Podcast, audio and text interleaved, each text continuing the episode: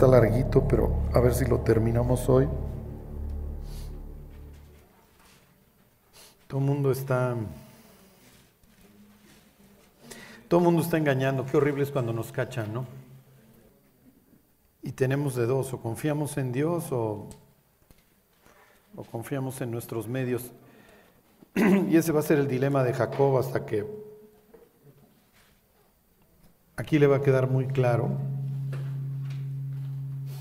31, 32 y 33 va a ser como que la última exprimida y luego pues, aprender a confiar. Y hasta cierto punto lamentarse de todos esos años en que no confió y todo lo que fue lo que fue ocasionando, porque finalmente lastimamos a personas que queremos y cuando, cuando nos dedicamos a engañar. Bueno, les leo el 3 y el 13, ¿ok? 31, 3. Dice también Jehová dijo a Jacob, vuélvete a la tierra de tus padres y a tu parentela, y yo estaré contigo. Entonces, el iniciador del regreso, pues es por un lado Jacob que ve que, que el semblante de sus cuñados, de su suegro, etcétera, pues ya es bastante malo. Y tiene este anhelo de regresar y entonces añade ahí el pasaje que, bueno, pues es Dios el que le dice, ¿no? Les leo el 13. Dice, yo soy el Dios de Betel. Okay, Bet, casa, ¿se acuerdan? El Dios. Sé donde tú ungiste la piedra y donde me hiciste un voto. ¿Se acuerdan? La idea era establecer monumentos, esta especie de recordatorios, que son importantes. Ajá, dice, levántate ahora y sal de esta tierra y vuélvete a la tierra de tu nacimiento. Entonces Dios es el que le está indicando que es tiempo de volver, ¿se acuerdan? Para los israelitas esto implica arrepentirse, regresar, es la misma palabra que usan. Entonces es hora de, dejar de vivir en la vida que has llevado, Jacob. Es hora de convertirte en una, en una nueva persona, ¿sí? Hasta la fecha hay, hay judíos que se cambian el nombre después de que superaron una enfermedad o un secuestro, un accidente, lo que ustedes quieran porque consideran que volvieron a nacer, que, Dios les dio la, oportunidad de volver a empezar. Bueno, y vamos a ver pues la huida. Aquí nos quedamos la semana pasada.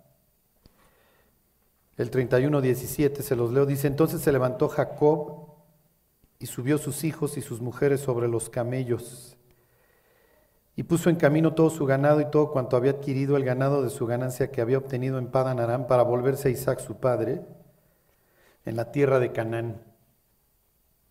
Pero Labán había ido a trasquilar sus ovejas y Raquel hurtó los ídolos de su padre. Bueno, hay varias preguntas que nos vamos a llevar al cielo. Esta es una de ellas. Oye Raquel, ¿por qué te llevaste los ídolos? La palabra es terafim. Rafa quiere decir salud y entonces están asociadas. Ese es el Dios. Es el Dios local y es obviamente el que va a sanar la tierra, el que va a sanar los vientres cuando no estén cuando no sean fértiles, etc. Los dioses familiares, así también les pueden llamar a los terafim, son parte del clan, ¿ok? Suelen ser ancestros. Si se acuerdan de la película del gladiador, ¿se acuerdan? Los romanos adoptan esto. ¿Se acuerdan que tiene sus muñequitos, sus dioses? Les llamaban dioses manes y dioses lares. Hasta la fecha, sí me explicó, por eso cuando te preguntan, ¿y tú qué? ¿Tú qué adoras? No, yo adoro a Dios. Si tienen santos, adoran a los santos, le pueden enseñar este pasaje, decir, mira, los, los santos son personas que de alguna forma se consideran intercesores o a veces hasta con estatus divino. Entonces aquí también pasaba un procedimiento de, hoy les llamaríamos canonización. Entonces tuve un gran abuelo, tuve un gran bisabuelo y entonces vamos a hacer un proceso en donde le otorgamos un estatus de intercesor y le pedimos a los dioses a través de él. ¿Sí se entiende? Entonces esto de adorar santos no crean que se le ocurrió a la Iglesia Católica hace 200 años. ¿Ok? Esto es desde siempre porque tengo una persona que fue ejemplar y entonces si ya, la, si ya se fue para allá al, otro mundo, pues igual y nos hace el paro. ¿Sí me explico? Y además, como se parecía a nosotros y trae nuestro mismo apellido, debe de ayudar al clan, el cual ayudó en algún momento a formar o a ordenar o lo que ustedes quieran. Los, los, ¿Quién creen que los heredaba? ¿Quién hereda estos dioses? ¿Quién hereda los muñecos? ¿A quién se los paso? ¿Eh? Sí, ¿qué hijo? Exacto, el primogénito entonces, fíjense, va a tener una especie de sacerdocio, ¿sí se entiende? Entonces él va a ser el juez y va a ser el, depositario de los dioses a los, que, a los que nosotros adoramos en nuestra tribu, en nuestra tribu, en nuestro clan. Entonces, eh, Raquel está, está haciéndole un daño al, al, heredero, al que vaya a ser de los hijos de Labán. Le está haciendo un daño a Labán y le está haciendo un daño a todo el clan porque le está llevando a sus dioses, que son familiares. O sea, no es de que, bueno, pues yo ahora voy y adoro a los dioses del otro clan, ¿sí se entiende? Entonces la pregunta de los 64 mil es, ¿por qué lo estás haciendo? ¿Porque estás ensañada contra tu papá? ¿Porque crees en estos dioses, entonces te los quieres llevar a tu tierra, ¿sí me explico? Y entonces quieres hacer una especie de embajada, es lo que hacían. ¿Se acuerdan de Namán el sirio que tiene lepra y entonces va a Israel, allá lo sanan y agarra tierra literalmente? Y nosotros diríamos, ¿por qué te estás llevando tierra, Namán? Y él diría, porque esta es la tierra del Dios de Israel, me la voy a llevar y en mi tierra voy a poner una especie de maceta y es una especie de, de embajada, ¿sí se entiende? Entonces estoy dentro de la tierra del Dios local. Entonces, eh, definitivamente está dañando a Labán, porque además Labán heredó estos dioses, ¿sí me explico? Y entonces pues ahora yo los tenía que pasar a la siguiente generación y resulta que ya no hay dioses. ¿Qué habla esto de Jacob como el líder de su casa?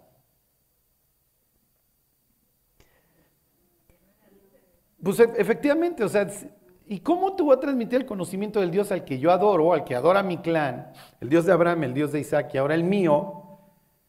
Si estas chavas se traen a sus dioses, ¿sí me explico? O sea, finalmente no, ha, generado ninguna convicción. Y entonces, además, pues el Dios que yo adoro no acepta esta, esta elaboración de imágenes. ¿Por qué? Porque no lo puedo controlar. La idea es que si yo tengo a la personita, pues le puedo hacer ofrendas, le pongo las veladoras, le hago rezos y entonces me tienen que contestar.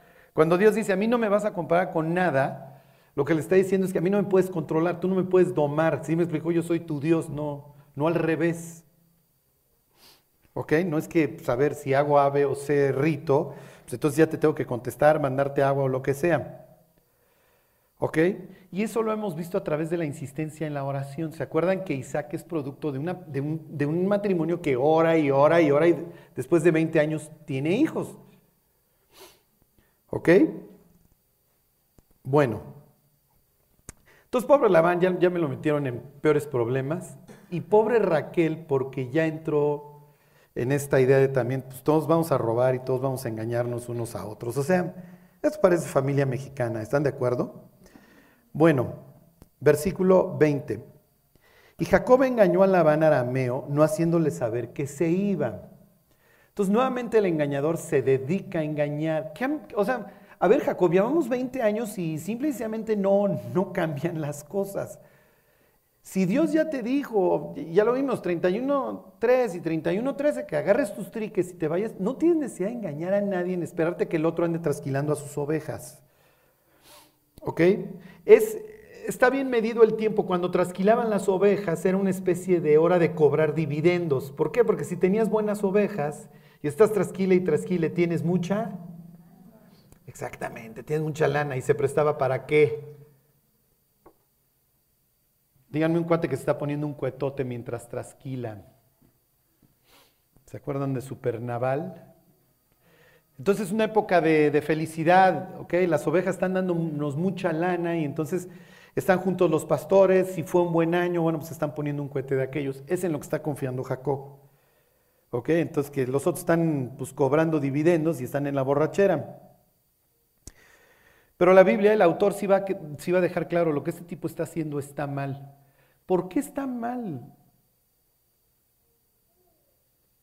Simplemente agarro mis triques y pélense. ¿Por qué está mal? Porque ¿de dónde saca Charlie que está mal esto? Está confiando en sus fuerzas, efectivamente. Si Dios ya le dijo, oye, pues, pues sabes qué, suegro, pues ya voy a agarrar mis triques y ya me voy a ir. Es hora de que asuma mi rol, es hora de que asuma mi responsabilidad. Esta historia como que la entendemos de que había un tipo tranza y, este, y que pues estuvo con otro cuate que era muy tranza, pero para la época es una historia horrible porque acuérdense que la mujer se integra a la familia del hombre y además al integrarse a la familia del hombre abandona a los dioses ajenos para adorar a la divinidad a la que se está ahora integrando, ¿sí se entiende? Claro, lo que pasa es que si tú creces dentro del mismo clan, piensen en familias italianas, pues adoran al mismo Dios. Pero digan una persona que dejó tierra y dioses para ir a adorar al Dios de Israel. Ruth, Ruth es la típica por sus palabras, ¿no? Tu pueblo será mi pueblo y tu Dios será mi Dios. A donde quiera que vayas, iré yo y donde quiera que mueras. Entonces, cuando Ruth entra a la ciudad de Belén, la gente está asumiendo de que ella viene a adorar a Dios, a este Dios, y que abandonó al, anterior.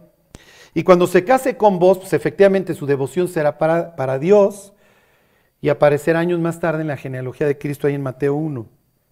Ya se descompuso el... ¿Sí me oyen? Ahí voy, ¿eh? Listo, ya, ya va. Ok. ¿Se acuerdan de esta expresión de que el casado casa quiere? Miren, en ese sentido, la vida no, la vida no ha cambiado. ¿Cómo les diré? La idea es que el hombre sea el sacerdote de la casa y tenga el liderazgo en la casa. Por varias razones. Número uno, porque es en teoría el que debería de tronar más tarde cuando hay presiones. ¿Ok? Y número dos, porque le genera atractivo hacia su esposa. ¿Sí? Cuando, el, cuando el hombre asume su rol como la persona encargada de, de la espiritualidad en la casa, se vuelve atractivo. ¿sí? Cuando tiene la autoridad, cuando deja de tener la autoridad en la casa, acuérdense, la idea pues es que la mujer acaba domesticando al marido y por consecuencia lo acaba alucinando. Entonces, miren, no, no, ya, no, les quiero estar este, haciendo mucho énfasis en este tema, pero el hecho de que Jacob se haya integrado a la familia de su suegro para la época, esta historia se ve como una locura. Y a este tipo se le ve como un cuate que entregó el equipo. ¿Cómo les diré que que se volvió total y perfectamente débil, no solamente delante de los ojos, y ahorita lo vamos a ver cómo lo va a tratar su suegro, es una escena espantosa. Se vuelve débil delante de su suegro, delante de los hermanos y carente de cualquier autoridad delante de sus mujeres. Entonces realmente parecen cómplices organizando un robo cuando le dice a sus mujeres, oigan, agarran sus triques que ya nos vamos. Y la respuesta de las esposas, ¿se acuerdan? Es, pues si ya se comió toda la dota y nunca nos cayó ni una lana. O sea, es es un, estoy ardida porque no me dieron mi lana. Y entonces dices, Jacob, ¿qué autoridad tienes? Y esta falta de autoridad del, padre, de que, de, que, de que carece de cualquier atractivo hacia el resto de la familia, incluyendo hacia su hija, va a provocar que Dina más adelante salga a buscar suerte mal, muy mal, y le va a ir así a su hija.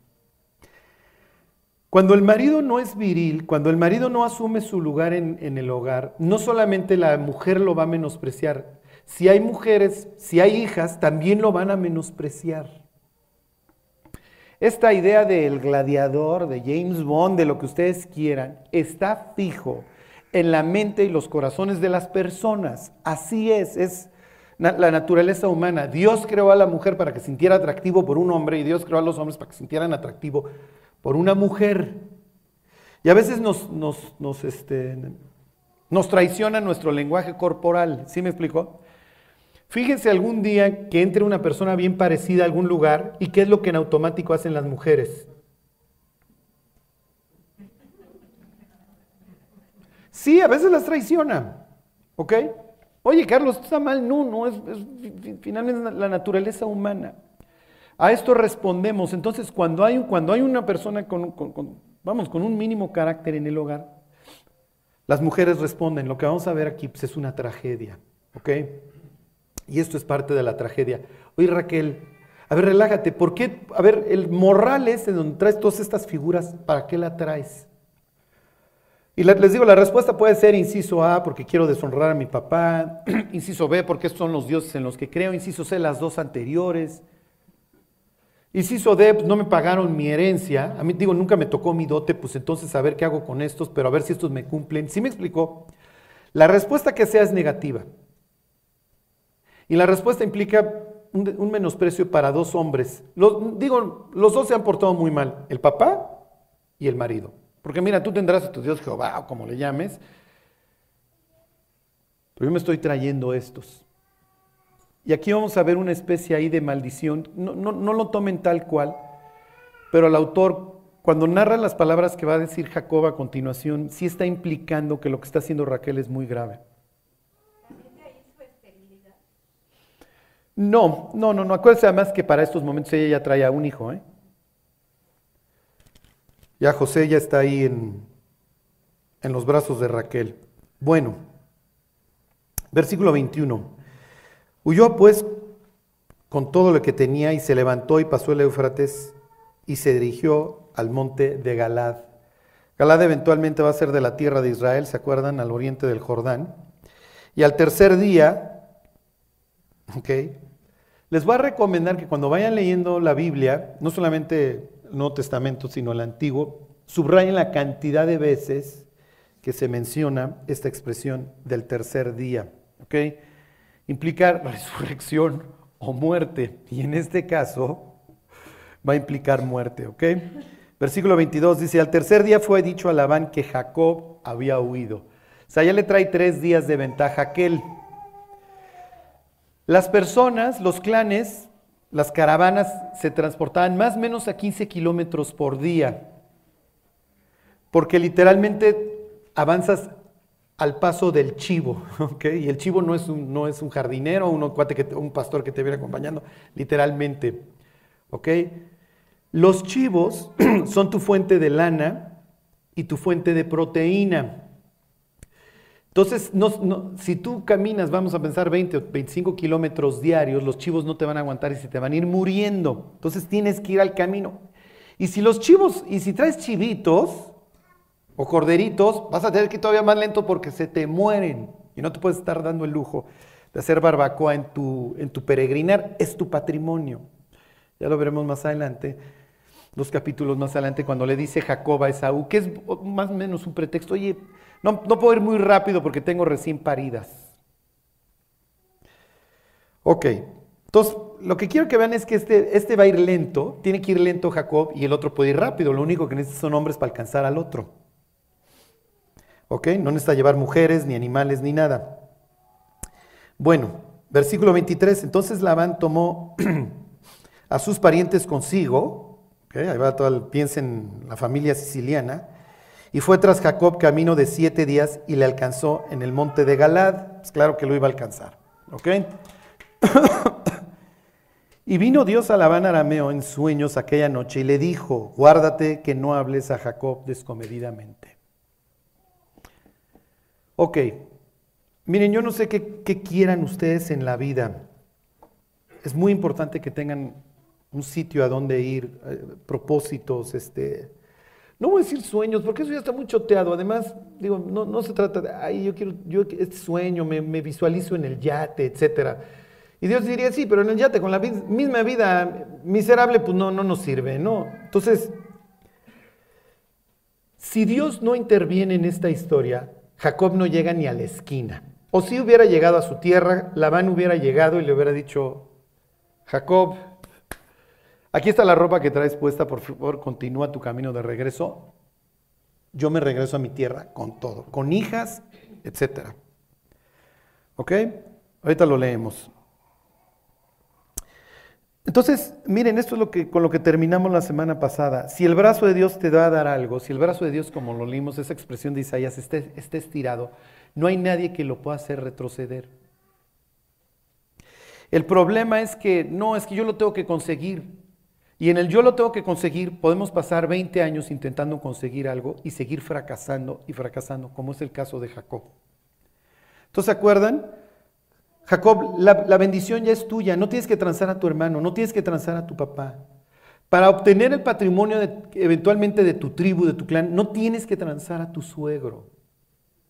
Si nunca hubieras transado, jamás hubieras ido a la tierra del exilio a vivir 20 años con Labán, hubieras vivido en tu tierra y ya serías el patriarca. Bueno, fíjense esta historia espantosa, versículo 25, alcanzó pues Labán a Jacob y éste había fijado su tienda en el monte y Labán acampó con sus parientes en el monte de Galad. Y dijo Labán a Jacob, ya, ya lo alcanzaron. ¿Qué has hecho que me engañaste y has traído a mis hijas como prisioneras de guerra? ¿Ok? ¿Por qué prisioneras de guerra? Porque pues, nos tuvimos que pelar. ¿Ok? ¿Por qué te escondiste para huir y me engañaste y no me lo hiciste saber para que yo te despidiera con alegría y con cantares, con tamborín y arpa? Pues ni aún me dejaste besar a mis hijos y a mis hijas, ahora locamente has hecho. Ok. Lo que estamos viendo en la vida de Don Puro, ¿se acuerdan? quiere decir Labán, Labán quiere decir blanco, es la idea de alguien que va a permanecer en el exilio. ¿Ok? ¿Se? Aquí está la tierra de Israel. Se los voy a poner en el mapa de ustedes. En el oriente de ustedes, aquí está Padan Aram. Este viene aquí en, este sentido oriente-occidente y en vez de reconciliarse aquí con el Dios de Israel, el tipo lo único que está mostrando es que no va a cambiar. A Labán no le interesa cambiar. Por eso es que llega y le echa un choro y le dice, oye, ¿por qué, no, ¿por qué te fuiste sin despedirme, sin despedirte? ¿Y qué le diría Jacob en su sano juicio? ¿Eh? Claro, porque no me hubieras dejado ir. Tú no vas a cambiar, tú eres como eres. Y entonces Jacob no sabe que Dios ya intervino en la vida de Labán y le dijo, aguas mi cuate, porque así te va a ir. No es la primera vez que interviene en la vida de un gentil, ¿se acuerdan?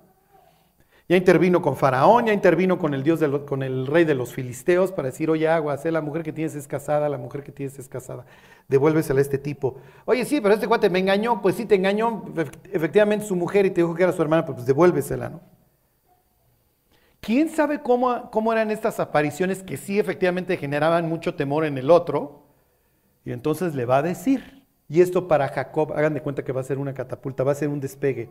Y se va a dar cuenta de esta expresión de que aunque fuéramos infieles, Dios permanece fiel. Ok, bueno, fíjense versículo 29. Poder hay en mi mano para haceros mal, mas el Dios de tu Padre o sea, no le está diciendo, oye, pero Dios, no, no, el Dios de ustedes, mi cuate. Mas el Dios de tu padre me habló anoche diciendo, guárdate que no hables a Jacob descomedidamente. ¿Ok? Entonces sí le está diciendo, mira, yo no te hubiera dejado ir. Ahorita vemos la norma, cómo funcionaba. Si ya que te ibas porque tenías deseo de la casa de tu padre, ¿por qué robaste mis dioses? ¿Ok? Y como todo el mundo anda transando aquí, este Labán diciéndole, ay, Hubieras venido, yo te hacía gran fiestorrón para que te fueras, mentira. ¿Ok? Este, Jacob, se engañando y pélense muchachos, pues mentira. ¿Por qué le pudo haber dicho, oye, pues Dios me dijo que me regrese y hazle como quieras, ¿no? Y algo hubiera tenido que intervenir Dios como intervino en el Éxodo. Ok. Respondió Jacob y dijo a Labán, pues tuve miedo, pues pensé que quizá me quitarías por fuera a tus hijas. Y el otro pensando, pues sí, mi cuate. Y aquí vienen palabras muy importantes. Versículo 32. Aquel en cuyo poder hallares tus dioses no viva. Mm. Delante de nuestros hermanos reconoce lo que yo tenga tuyo y llévatelo. Jacob no sabía que Raquel los había hurtado. ¿okay? Todo el mundo está transando a todo el mundo. ¿Quién es el siguiente muerto en esta historia? Raquel. Entonces, miren, o sea, tiene efecto la palabra aquí del marido sobre la vida de la, de la esposa. Él no lo sabe y no, no se trata de que, ay, pues ya la maldije y entonces se va a morir. Pero va a empezar la cosecha. Y la amada de Jacob es Raquel. La ama con locura y compasión. Y piensen en esta escena, porque eventualmente lo vamos a ver. Estos dioses van a acabar enterrados junto a un árbol. Ok. Y piensen en la escena cuando, cuando Jacob se entera de que, de que Raquel trae a los dioses y ahora la está enterrando después de un mal parto. Pensando, hijo, yo dije esas palabras, a ver, en manos de quien estén tus dioses que se muera. Es natural, ¿eh? Porque cuando suceden las tragedias siempre pensamos, y si hubiera y no hubiera, y qué pasó, y por eso, y cómo estuvo, y repasamos y repasamos las escenas, ¿no? Entonces imagínense este tipo enterrando a su esposa y diciendo, a ver, aquel en cuyas manos estén tus dioses que muera. Y entonces va a empezar la cosecha. Y si esto es mi culpa, pues sí, hasta cierto punto es tu culpa, Jacob, porque tú pudiste haber sido de una sola pieza. Tú pudiste haber sido íntegro, eso quiere decir íntegro, si me explico, uno solo. No que te estés dividiendo y entonces yo no sé a cuál de las personalidades tuyas creerle.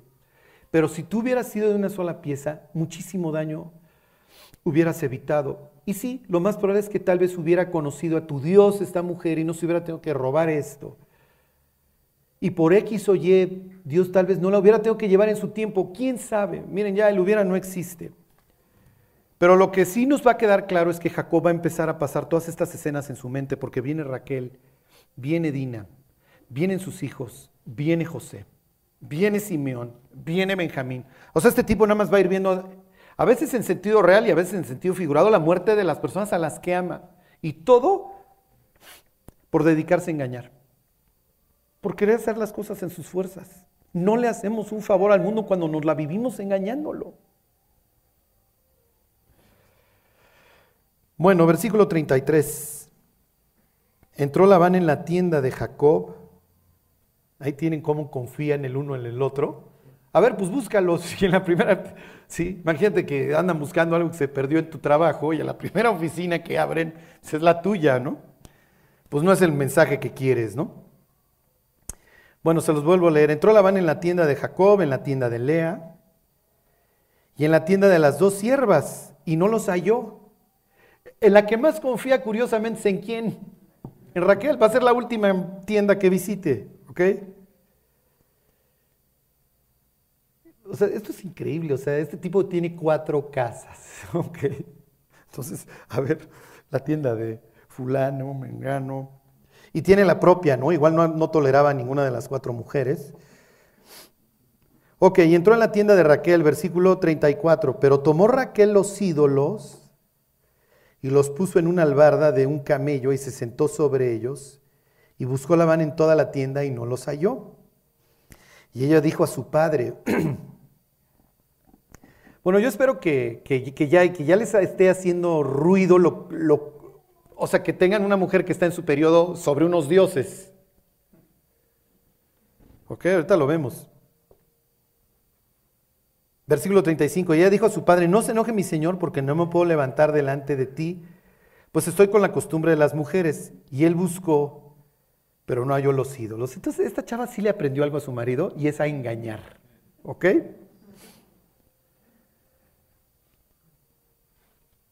si adorara a esos dioses, los hubiera enterrado, los hubiera escondido en otro lugar. O tal vez no está en su periodo y luego entonces no los está deshonrando. Bueno, ¿cuál es la situación? Sucede que si una mujer no se embaraza, en determinado mes, se le sale qué? La vida, la vida, ¿ok? No es que esté pecando, lo que pasa es que nosotros lo vemos como, ay, eran unos misógenos extraños. No, no, ellos dirían, a ver, no tiene nada que ver con maldad, no es que sea bueno o malo. Lo que pasa es que te tengo que separar porque se te está saliendo la vida. ¿Ok? Y, y entonces, eh, o sea, nosotros le tenemos mucho miedo a la muerte porque mucha muerte implica que nuestro clan sea chica y entonces viene cualquier otro y nos conquista. Con todo lo que ello implica, ¿eh? que lo trajen a mis mujeres, a nosotros nos hacen esclavos, etcétera. Entonces, mientras mayor nuestro clan, mayores posibilidades de vida tenemos. Y entonces cuando se te sale la sangre, ok, te tenemos que mantener como en una especie de cuarentena. No, no, no, no es que estés mal, pero... Y lo que tú toques implica que pues le cayó la sangre que tenía que dar vida y entonces esto trae muerte. Y entonces lo que tú toques, no, nadie lo quiere tocar porque esto, se asocia, ya no digas con la vida, ahora se asocia con la muerte. Entonces, este, un día estaba yo en, Interlomas y entonces llegó un rabino y este, lo saludo de mano y estaba una mujer conmigo y entonces ella estira la mano este, para saludarlo y el rabino le hace así. Y entonces ella se ofende, obviamente, ¿no? Y entonces le digo, no, no te preocupes, lo que pasa es que quizás estás en tus días. Y entonces le, le traerías, se asociaría con la muerte, que no, que no diste, que no generaste vida, ¿sí se entiende? Vamos a pensar que si está en sus días, ¿qué está haciendo entonces con los ídolos de su papá? Los está, los está contaminando, les está mandando el mensaje de púdranse, ustedes están muertos. ¿Ok? Obviamente Labán no se va a acercar porque, bueno, mi hija está en sus días, ni modo, ¿no? Entonces no, no me le acerco. La escena para un local de aquel entonces es una escena bastante, bastante mala para los dioses familiares. Es una deshonra total a su papá, para que me entiendan, en pocas palabras. Qué horribles familias. ¿Están de acuerdo? Digo, la idea es que disfrutáramos de la vida, la idea es que disfrutáramos de las familias, ¿no? No lo hacemos. ¿Se estas palabras de Salomón a su hijo? Goza de la vida con la mujer que amas todos los días de tu vanidad que te son dados debajo del sol, porque esta es la parte de tu trabajo con que te afanas debajo del cielo. A ver, fulano, si ya vas a trabajar y vas a ganar tus quincenas, gástatelas con tu esposa y disfruta la vida. Sí, lo que pasa es que para que disfrutáramos la vida tendríamos que estar en el canal de vamos a hacerlo. ¿Están de acuerdo? ¿Y quién quiere estar en ese canal? Todos diríamos, pues, pues todos, ¿no? Y entonces,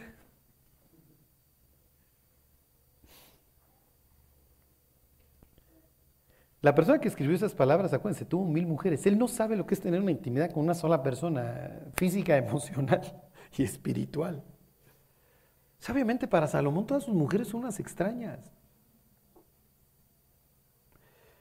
Ok, versículo 36. Entonces Jacob se enojó y riñó con Labán y respondió Jacob y dijo a Labán, ¿qué transgresión es la mía? ¿Cuál es mi pecado para que con tanto ardor hayas venido en mi persecución?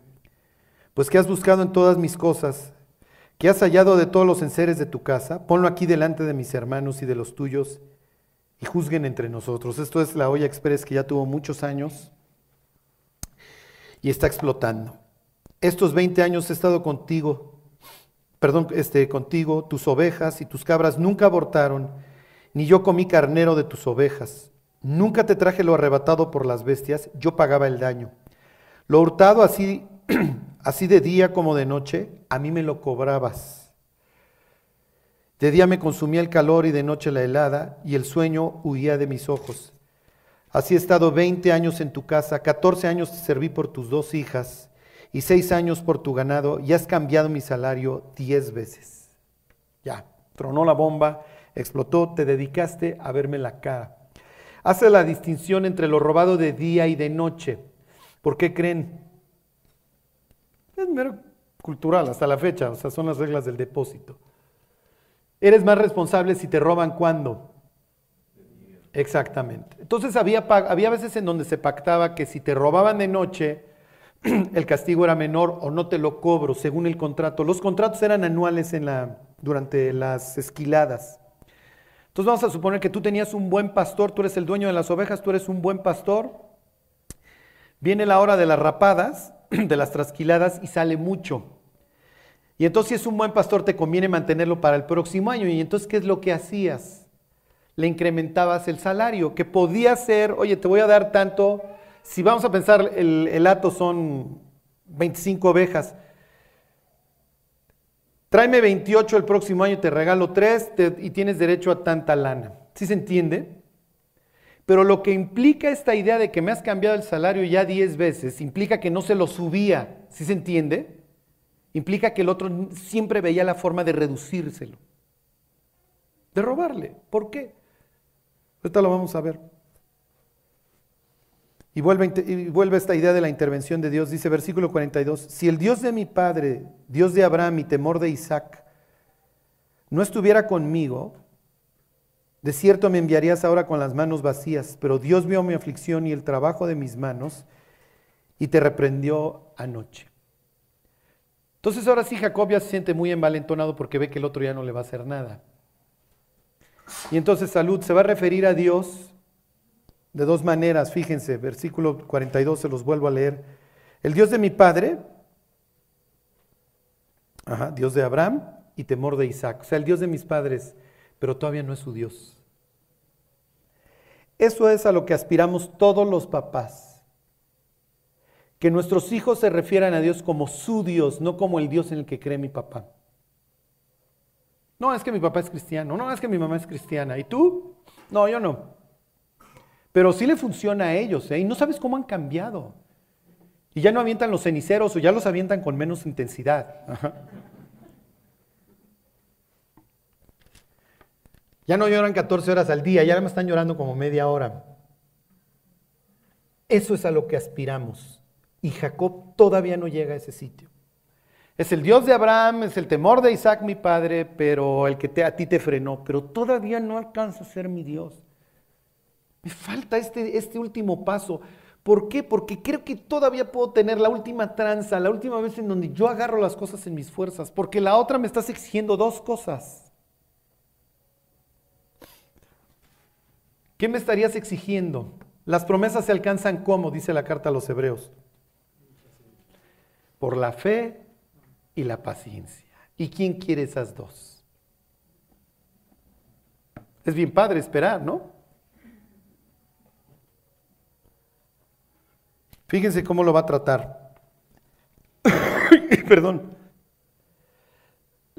Más adelante la ley va a adoptar, no es que adopte, sino que va a reconocer muchas costumbres que ya se consideran obligatorias y las va a incorporar en lo que es su constitución, en lo que nosotros entenderíamos por la ley. Como si efectivamente la, mujer cuando esté en su periodo, que se mantenga este, aislada, y si, el, y si su periodo se prolonga, bueno, pues todo el tiempo de su, de su periodo. ¿Se acuerdan de la mujer con flujo de sangre que llevaba 12 años? Por eso la Biblia no dice su nombre, pero yo, yo le llamo soledad, porque imagínense 12 años en donde no puedes convivir con nadie. O sea, es, es algo espantoso, es un aislamiento horrible, ¿sí? El hombre cuando tenía emisión de semen y no había generado vida, pues tú también te apartas. Se tenía que lavar y, permanecer hasta, fuera, hasta la noche fuera del campamento. Porque no, no, no, no produjiste vida. Se te salió la vida y no, no hubo resultados, ¿ok? Bueno, este, contamos.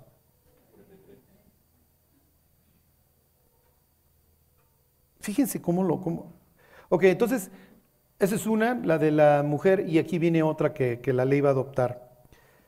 43. Respondió Labán y dijo a Jacob, las hijas son hijas mías, y los hijos hijos míos son, y las ovejas son mis ovejas, y todo lo que tú ves es mío. ¿Y qué puedo yo hacer hoy a estas mis hijas o sus hijos que ellas te han dado a luz? bueno, pongan ahí el dedo y váyanse al Éxodo 20. Este.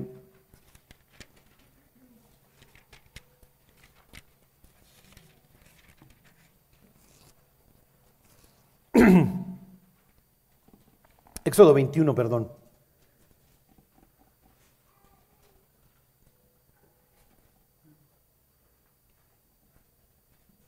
¿Qué piensan de la esclavitud? ¿Es una buena institución? ¿Alguien le gustaría ser esclavo aquí? ¿No? No está dentro de sus preferencias la esclavitud. ¿Por qué habla la Biblia de esclavitud y la regula?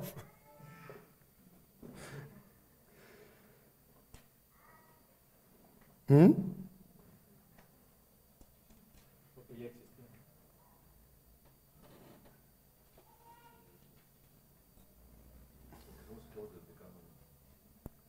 ¿Eh?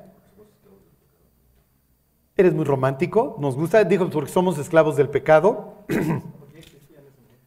ya existía. ¿Y qué? ¿Que ya existe? ¿Está bien o qué? Marco. ¿Eh?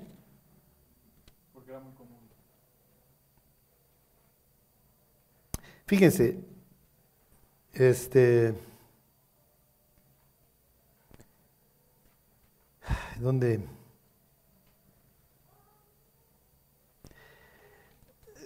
Miren, váyanse el 21, 21 este, 32, es una chulada. Son leyes, o sea, si tú tienes un animal que se dedica a matar y ya, ya te habían dicho y mata a alguien, eres responsable de homicidio, porque tú ya, tú ya sabías que esto podía suceder. Pero sucede que si mata a un esclavo, fíjense, ahí están en el, en el 33, 32, perdón, ahí están. Dice, si el voy a cornear a un siervo o a una sierva, pagará a su dueño 30 ciclos de plata y el buey será apedreado.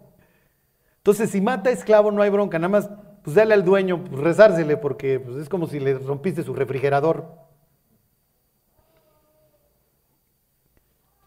¿Qué pasa cuando la gente llega a la Biblia y lee estos pasajes? Oye, ¿en serio Dios?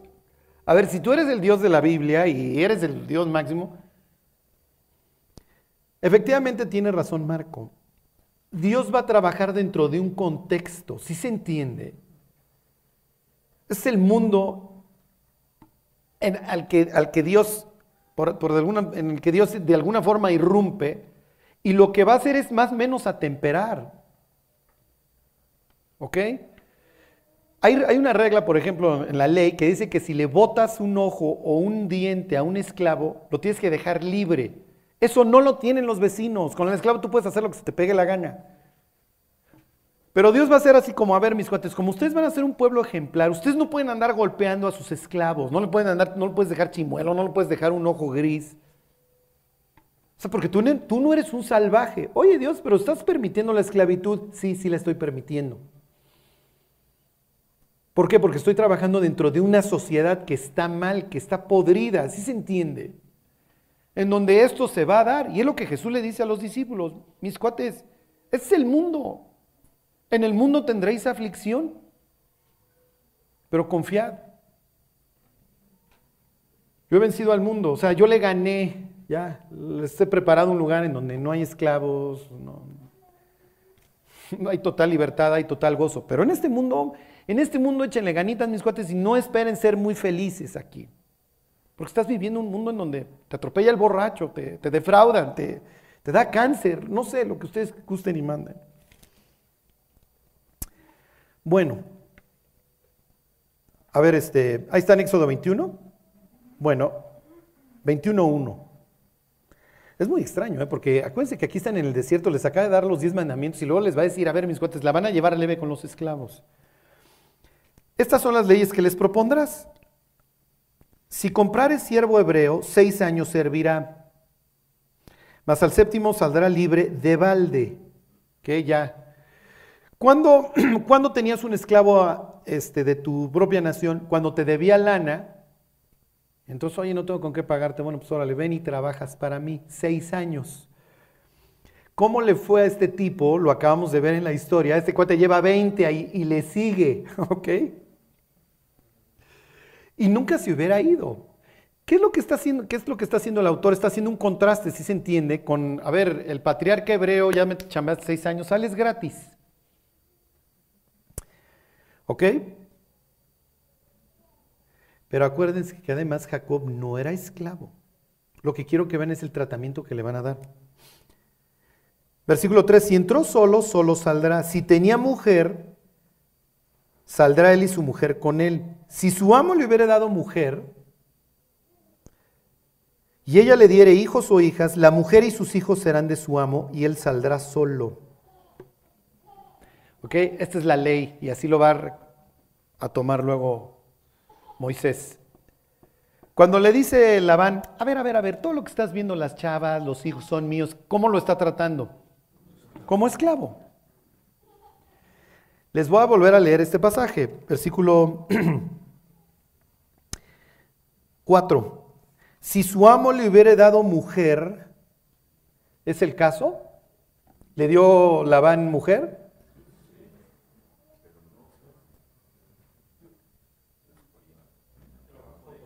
Exacto, no se la regaló, la compró. Ok, hay una gran distinción.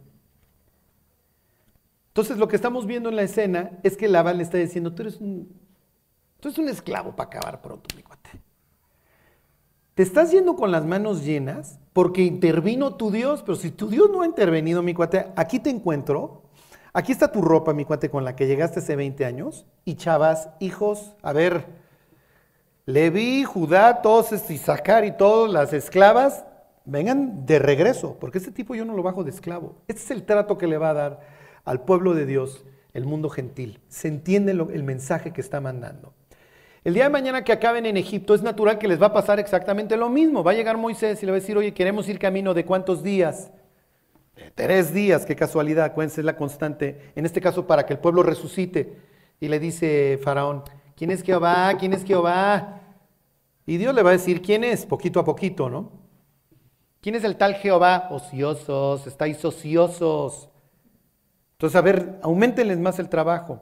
Viene plaga tras plaga y entonces llega Moisés y le dice, oye, nos vamos a ir camino de tres días. No, honran a su Dios en esta tierra. No, pues en esta tierra no, porque tiene que haber distancia. Aquí es tu Dios, aquí están tus dioses, nosotros queremos ir a un lugar para adorar a nuestro Dios.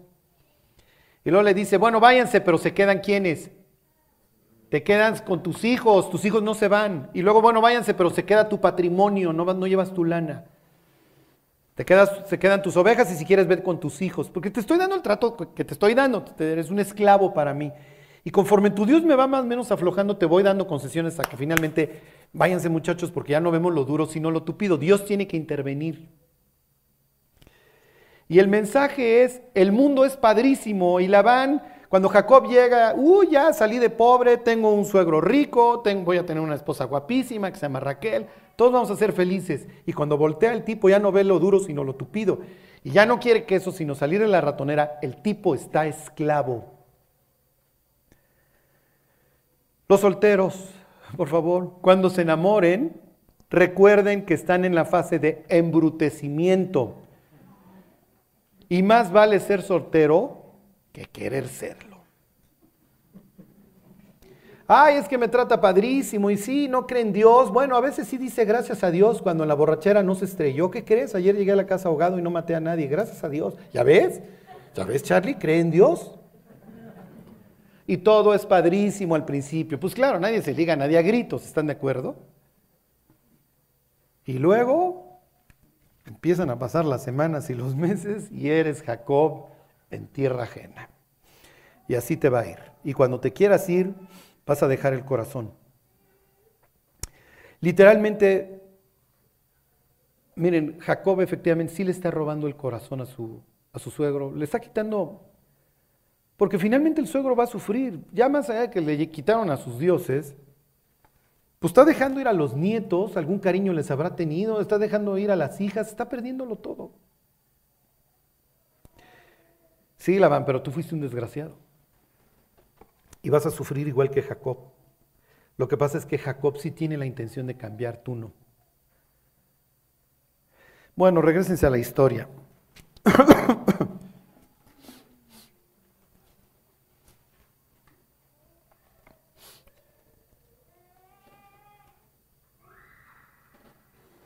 Versículo 44, buen pues ahora llegamos pacto tú y yo y sea por testimonio, por testimonio entre nosotros dos. Entonces Jacob tomó una piedra y la levantó por señal. Ok, nuevamente un memorial. Y miren, aprovecho para hacerles el comercial. Tengan su diario, tengan algo donde anoten todos esos puntos de inflexión en su vida. Porque a veces vamos en nuestra vida avanzando en nuestra relación con Dios y cuando las cosas no salen bien, se nos hace fácil decir, es que Dios tú no me ayudas, o tú no me has ayudado, o no me quieres, o ya no me escuchas, o ya me abandonaste. Entonces todos estos, todos estos, estos cuates se erigían monumentos, digo, no se trata de que anden poniendo piedras por toda su casa. Pero sí que tengan, ¿se acuerdan? estos ritos, o sea, en donde, a ver, tengo esta rutina para adorar a Dios en la mañana o en la tarde. Y tengo mi diario en donde voy anotando en donde voy anotando todas las respuestas que tú me has ido dando, donde voy viendo los triunfos. ¿Ok? Bueno, se los vuelvo a leer 45. Entonces Jacob tomó una piedra y la levantó por señal. Y dijo Jacob a sus hermanos, recoged piedras, y tomaron piedras e hicieron un majano, y comieron ahí sobre aquel majano, y lo llamó Labán Yagar Seudata, y lo llamó Jacob Galad. La idea es Galad es que, bueno, y Mitzvah que, que, que, ve porque es una torre de vigilante, para que me entiendan. Es una torre de control. O sea, que esto quede entre nosotros como que ni tú me vas a ofender, ni, ni yo te voy a ofender. Ok, versículo 48, porque Labán dijo, este majano es testigo entre nosotros dos. Por eso fue llamado su nombre Galad y Mitzpah. Por cuanto dijo Atalaye, la palabra también pudiera ser, vigile Jehová entre tú y yo cuando nos apartemos el uno del otro, porque ya saben que nomás se volteaban y se empezaban a transar el uno al otro. Y viene un convenio de y viene un convenio de matrimonio. Lo debieron de haber celebrado hace respectivo, bueno, hace 14 años, ¿ok? Esto, esto se incluía en las cláusulas. Versículo 50. Si afligieres a mis hijas o si tomares otras mujeres además de mis hijas, nadie está con nosotros, Dios es testigo entre nosotros dos. Obviamente, si Jacob toma más mujeres, la dote, bueno, digo, el patrimonio de, sus, de sus, dos mujeres, las dos siervas, y de los, y de los hijos, este, se reduce. ¿Ok? Entonces, bueno, ya lo que te llevaste mi cuenta, pues ya déjalo así, está bien pero ya no lo diluyas más. ¿Sí se entiende? Sería como tener más accionistas a la empresa. Versículo 51. Dijo más Labán a Jacob, he aquí este majano y aquí esta señal que he elegido entre tú y yo.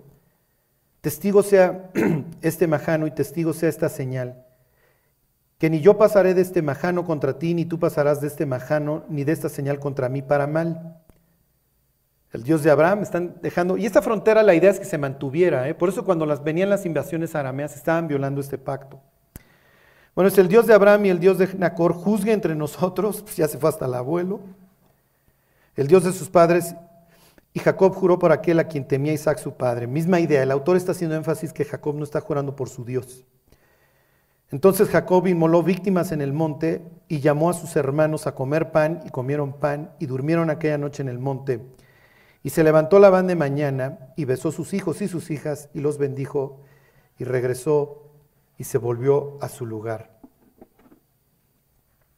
Ahora váyanse al libro de Jeremías y ya vamos a terminar. Les voy a hacer tantito breviario cultural.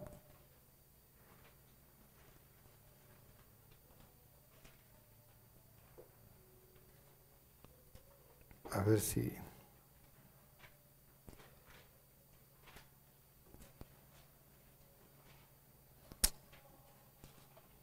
¿Alguien se acuerda del pasaje este en donde liberan a los siervos y luego los vuelven a capturar? Ay, si mal no recuerdo, es por ahí. Si no, se los leo la próxima semana. Este. A ver, no, váyanse a Génesis, es la misma idea, váyanse a Génesis este, 15. La próxima semana se los, se los leo. Es, es la misma escena. ¿eh? A ver tengo aquí una nota en Génesis 15. Y se los leo.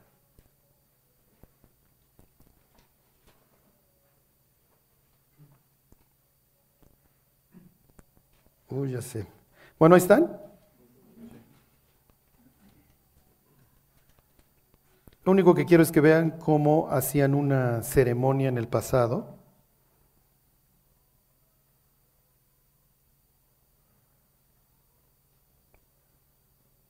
Bueno, ok, 15 11, ahí están, ¿dónde están?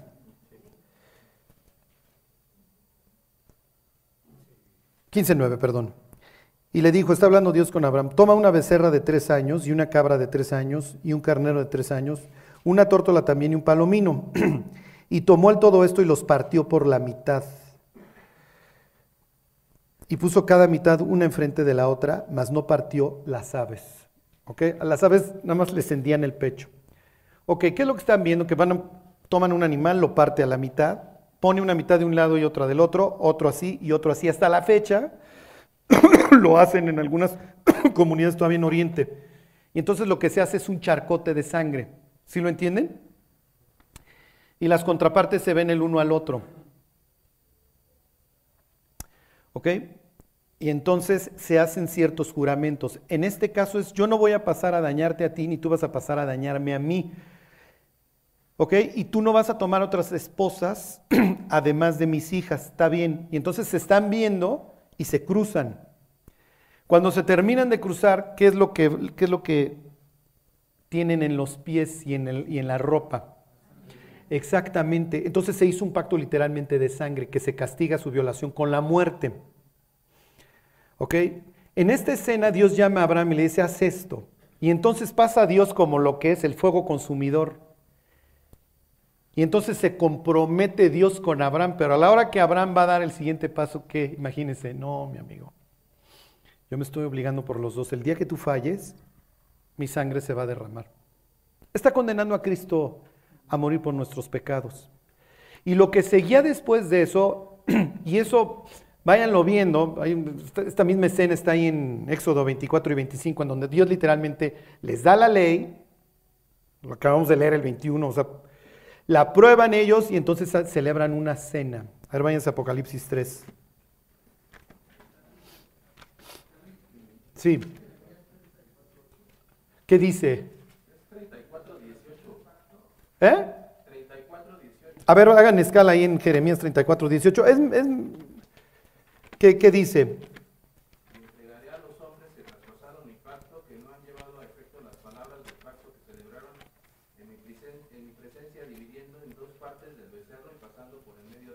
Exacto, ¿ya vieron? Ahí tienen misma escena. Y entonces Dios se enoja. En este caso, en el caso de Jeremías, porque no habían liberado a los seis años, después del sexto año, a los esclavos. Y entonces llega Dios y le dice, oigan, ya libérenlos. Y entonces celebran la fiesta, órale, vamos a obligarnos a liberarlos. Y a los cinco días, ¿qué creen? No, pues la mano de obra barata, este, sí la extrañamos. Y ahí van por ellos. Y entonces Dios los va a condenar al exilio. ¿Ok? bueno. Y entonces se celebra la... Y luego se celebra el, banquete. Acuérdense que la Biblia se la, vive en banquetes. A veces son buenos, a veces son borracheras. Depende cuando lo lean el contexto.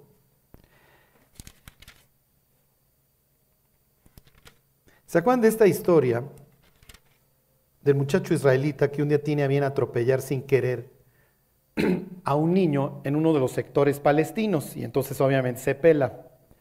Pero el chavo no puede vivir con su conciencia y le dice a un amigo palestino, oye, pues, ¿qué crees? La otra vez, no sé si en Franja de Gaza, donde ustedes quieran, o ahí en Belén, iba bien atropellar a un niño, pero no puedo vivir así. Y entonces el cuate palestino va al pueblo y dice, oigan, pues vengo en representación del cuate que pues, mató al niño. Este. Y el cuate no puede vivir con su conciencia. Y entonces cuando regresa le dice, oye, efectivamente pues el niño que atropellaste murió. Pero las gentes del pueblo entienden que no fue tu culpa, el niño era sordo. O sea, la idea es que el niño le salió y por más que le tocó, pues ya no pudo frenar y lo mató. El niño era sordo, entonces no escuchó cuando la gente le dijo que no se cruzara, etc. Y entonces celebraron mesa, tal cual mesa. ¿Ok? Por eso los fariseos se arrancan las greñas cuando Jesús está celebrando mesa, se sienta a la mesa. Para nosotros esto no tiene culturalmente ninguna relevancia, con quién comes, para ellos sí. Porque si yo me siento a la mesa contigo es que eres de mi círculo. Entonces le dice, quieren celebrar la mesa contigo. Y entonces van al pueblo palestino, y entonces le dice el cuate, el guía palestino, el amigo palestino, le dice, haz lo que yo te diga. Cuando llegaron al lugar, el papá del niño está sentado de un lugar, en una parte de la mesa, y entonces este se para enfrente. Y le dice, no hagas nada. No digas nada. Y entonces el papá se le queda viendo, en este caso al joven israelí que mató a su hijo, se sienta en la mesa y prueba los alimentos. Entonces le dice el palestino, te acaba de perdonar, siéntate. Entonces le dice el otro, ¿por qué? Porque está dispuesto a sentarse a la mesa contigo.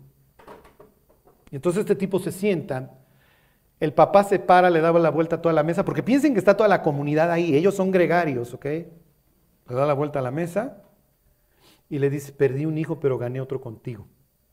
Y entonces ya lo felicita por el valor que tuvo y lo que viniera después. Tomen ese contexto y escuchen estas palabras de Jesús. 3:20. He aquí, yo estoy a la puerta y llamo.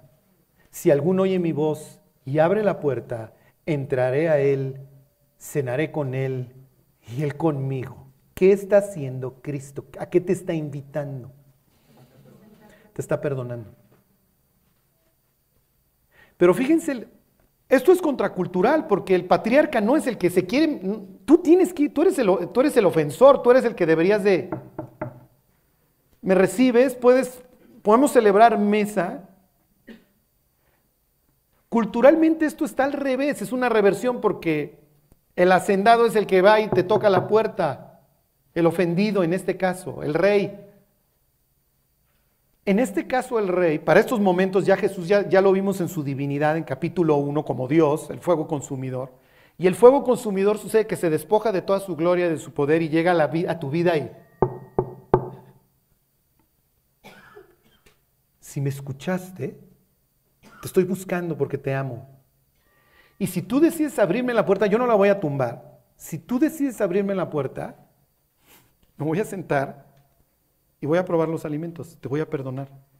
Y no solamente te mando el mensaje de que te perdono, sino de que eres de mi círculo, ahora eres de mi clan, ahora eres de mi tribu. Ahora te vas a apellidar cristiano. Eres mi hijo. Te voy a adoptar. Como la historia que les acabo de contar del palestino, perdí un hijo pero gané otro contigo.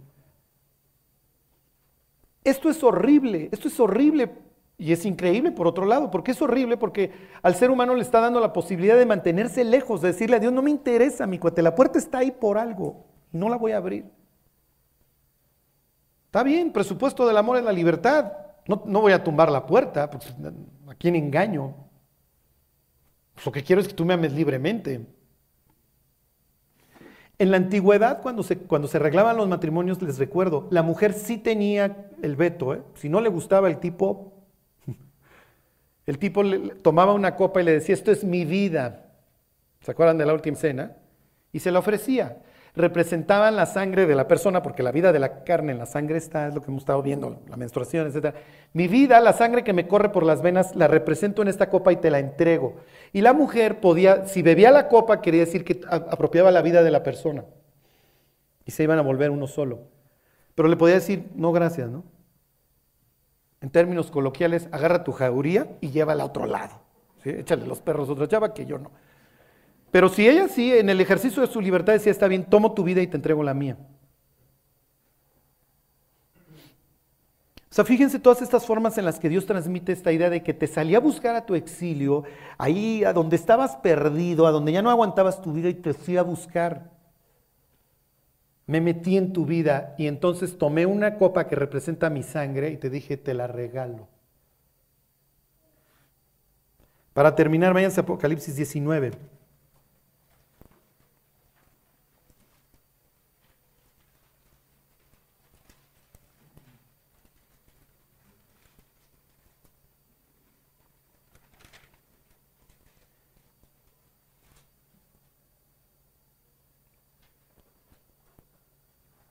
15, perdón, 13.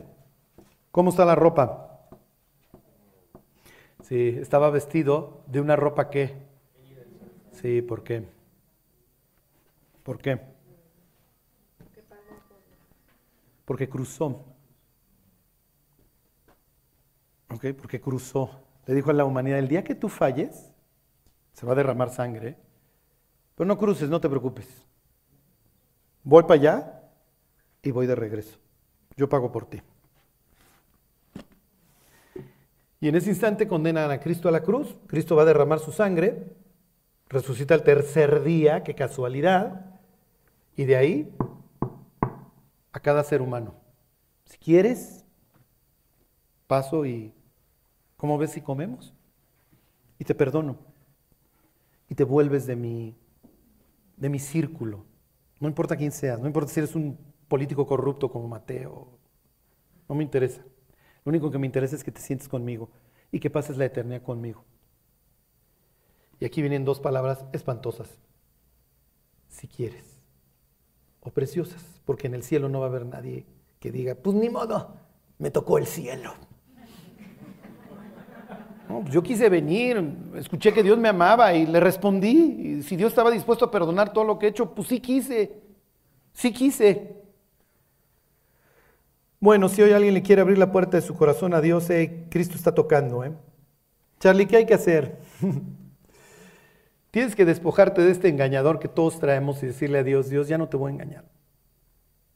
Perdóname todo lo que he hecho y dame la nueva vida que tú me prometes. Y Dios literalmente te va a cambiar el nombre, es lo que vamos a ver la próxima semana. Jacob va a dejar de ser Jacob el engañador para volverse Israel. Dios lucha porque el que va a empezar a luchar sus batallas va a ser Dios. Así que si hoy alguien le quiere abrir la puerta de su corazón a Dios, hey, Dios está tocando, ¿eh? no tienes que repetir nada en voz alta, pero sí se lo tienes que gritar a Cristo desde aquí, donde Dios hoy está tocando. Bueno, pues el que quiera, Dios hoy te quiero agradecer por haber venido hasta la puerta de mi vida, Dios, por venir hasta la puerta de mi corazón Dios, te quiero pedir perdón por todas esas cosas que tú entiendes, que tú conoces, todos esos secretos, Dios. Perdóname. Te pido, Dios, que con tu propia sangre me limpies. Jesús, ven a mi corazón. Hoy te recibo en mi vida como mi Dios y como mi Señor, como mi Salvador también. Te pido todo esto, Dios, en el nombre de Jesús, a quien yo invoco. Amén.